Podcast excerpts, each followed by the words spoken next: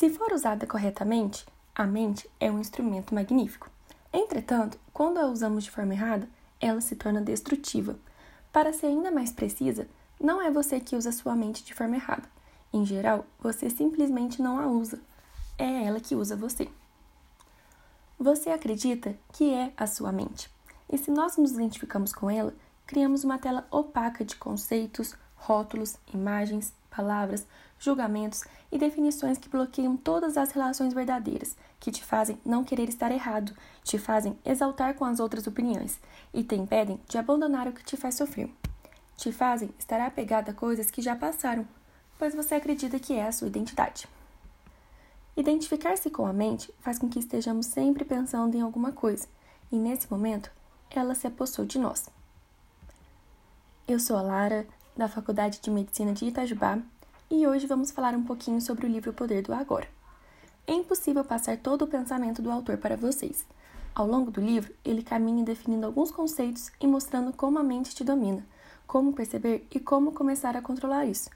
O autor vai te conduzindo para o processo. Logo, fica um tanto quanto difícil repassar isso em alguns minutos de conversa. Mas, se eu conseguir ao menos falar um pouco sobre te instigar a ler, meu papel foi cumprido. Pode acreditar, esse livro muda vidas.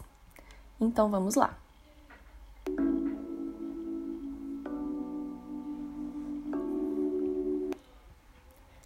A maior parte do sofrimento humano é desnecessária.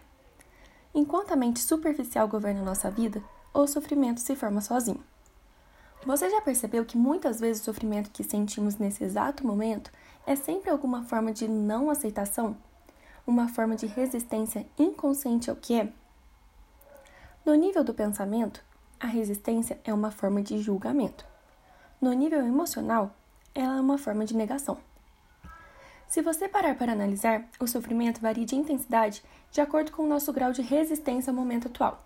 E isso, por sua vez, depende da intensidade com que nos identificamos com as nossas mentes. E sabe qual é o problema disso tudo? A nossa mente tem um terrível hábito de sempre negar o agora. Enquanto não somos capazes de estar presentes no momento atual, vamos acumulando resíduos de sofrimento emocional. Esses resíduos se misturam ao sofrimento do passado e se alojam em nosso corpo e em nossa mente. E o sofrimento? Ele só se alimenta de mais sofrimento. Para o sofrimento sobreviver, é preciso que nós estejamos identificados inconscientemente com eles. Quando o sofrimento nos domina, faz com que desejamos ter mais sofrimento, passamos a ser vítima da situação. Parece loucura dizer que nós desejamos sofrer mais, não é? Mas isso não é uma escolha consciente, é, na verdade, a ausência da consciência. Mas é só você prestar bem atenção e verá que o seu pensamento e o seu comportamento estão, estão programados para continuar com o sofrimento. Quem nunca terminou um relacionamento ficou relendo conversa, ou vendo foto antiga, ou então brigou com um amigo, foi mal em uma prova e fica incansavelmente pensando de como essa situação foi injusta ou desagradável. É muito comum ficarmos lamentando as coisas que já aconteceram.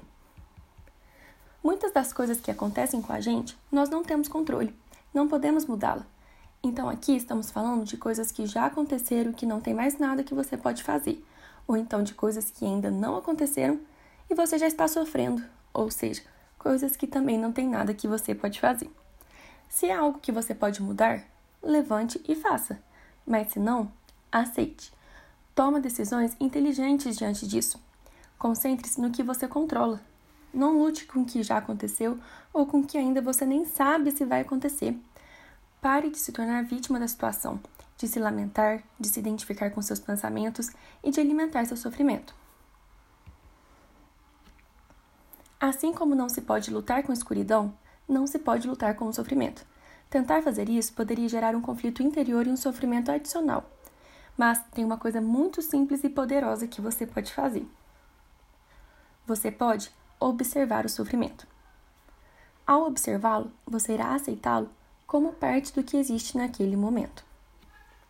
Por exemplo, se a raiva é a vibração de energia que predomina no sofrimento e você alimenta esse sentimento, insistindo em pensar no que alguém fez para prejudicá-lo ou no que você vai fazer em relação a essa pessoa, é porque você já não está mais consciente. Onde existe raiva, existe sempre um sofrimento oculto. Quando você começa a entrar em um padrão mental negativo e a pensar como a sua vida é injusta, Isso quer dizer que o pensamento se alinhou com o sofrimento e que você se tornou inconsciente e vulnerável. Quanto mais você pensa, mais você sofre. Quanto mais você sofre, mais você pensa. Assim, vira um ciclo vicioso. Quando eu uso a palavra inconsciência nesse contexto, me refiro à identificação com um padrão mental ou emocional, o que implica a ausência completa do observador. Então, se você observar, você estará um passo mais próximo de se libertar desse padrão que te fez sofrer e estará mais consciente. E como a gente pode observar? Vamos lá resumir um pouquinho esse processo. Concentre a atenção no sentimento dentro de você. Reconheça que é o sofrimento. Aceite que ele esteja ali. Não pense a respeito. Não permita que o sentimento se transforme em pensamento. Não julgue nem analise. Não se identifique com o sentimento. Esteja presente e observe o que está acontecendo dentro de você. Perceba não só o sofrimento emocional, mas também a presença de alguém que observa, o observador silencioso. Esse é o poder do agora o poder da sua própria presença consciente. Agindo assim, o sofrimento não terá força para controlar o seu pensamento. Para finalizar, deixo aqui uma mensagem. O que poderia ser mais insensato do que criar uma resistência interior a uma coisa que já é? O que poderia ser mais insensato do que se opor à própria vida, que é agora e sempre agora? Rende-se ao que é, aceite e depois haja. Diga sim para a vida e veja como, de repente, a vida começa a trabalhar mais a seu favor.